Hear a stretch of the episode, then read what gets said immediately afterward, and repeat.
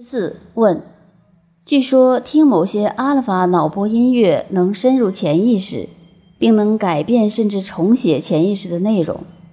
那么修行岂不变成听音乐这么简单了？关于潜意识，您怎样认为？答：其实音乐就是能量波，音乐能量波对整个空间能量波有着它的调制作用。但音乐能量波也有它的来源，在不同维度上来源的能量波，对我们有着不同的调制作用。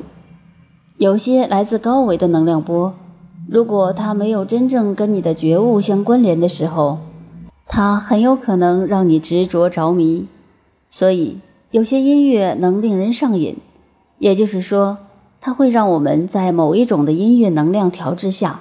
障碍住我们跟内在圆满智慧的通透，所以音乐可以调制我们的意识，这是明显的，是完全可能的。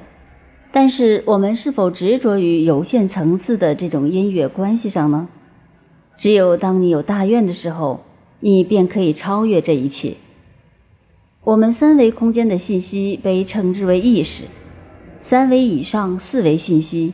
或者三维和四维临界态所呈现的信息被称之为潜意识，而四维以上通达 n 维 n 趋无穷大的信息，我们称之为超意识。六十五问：上古之人心灵纯净，他们都达到了 n 维了吗？答：所谓的上古之人，看你是从哪个时间段去计算。如果你是从投影原理来想的话。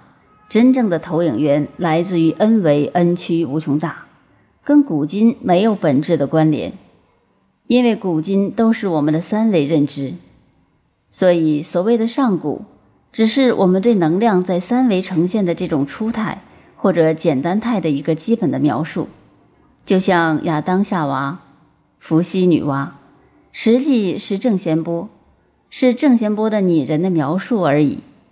这种描述只是用拟人的方式来表述我们整个宇宙生命开始存在以及演化的整体过程。六十六问，刘老师，这套理论如何避免唯心宿命论？答：所谓唯心宿命论，是对宇宙真相的不理解，对生命意义的不理解，它并没有通透的理解。生命的意义是内在的精进。而内在的精进是可以投影出现实的实践活动的，人类现实的一切实践又都是帮助我们悟道的。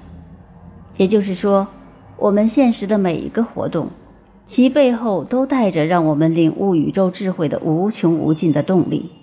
所以，修无止境，内在精进是永不停息的。当我们真正的了解到这个概念的时候，就绝对不会宿命消极。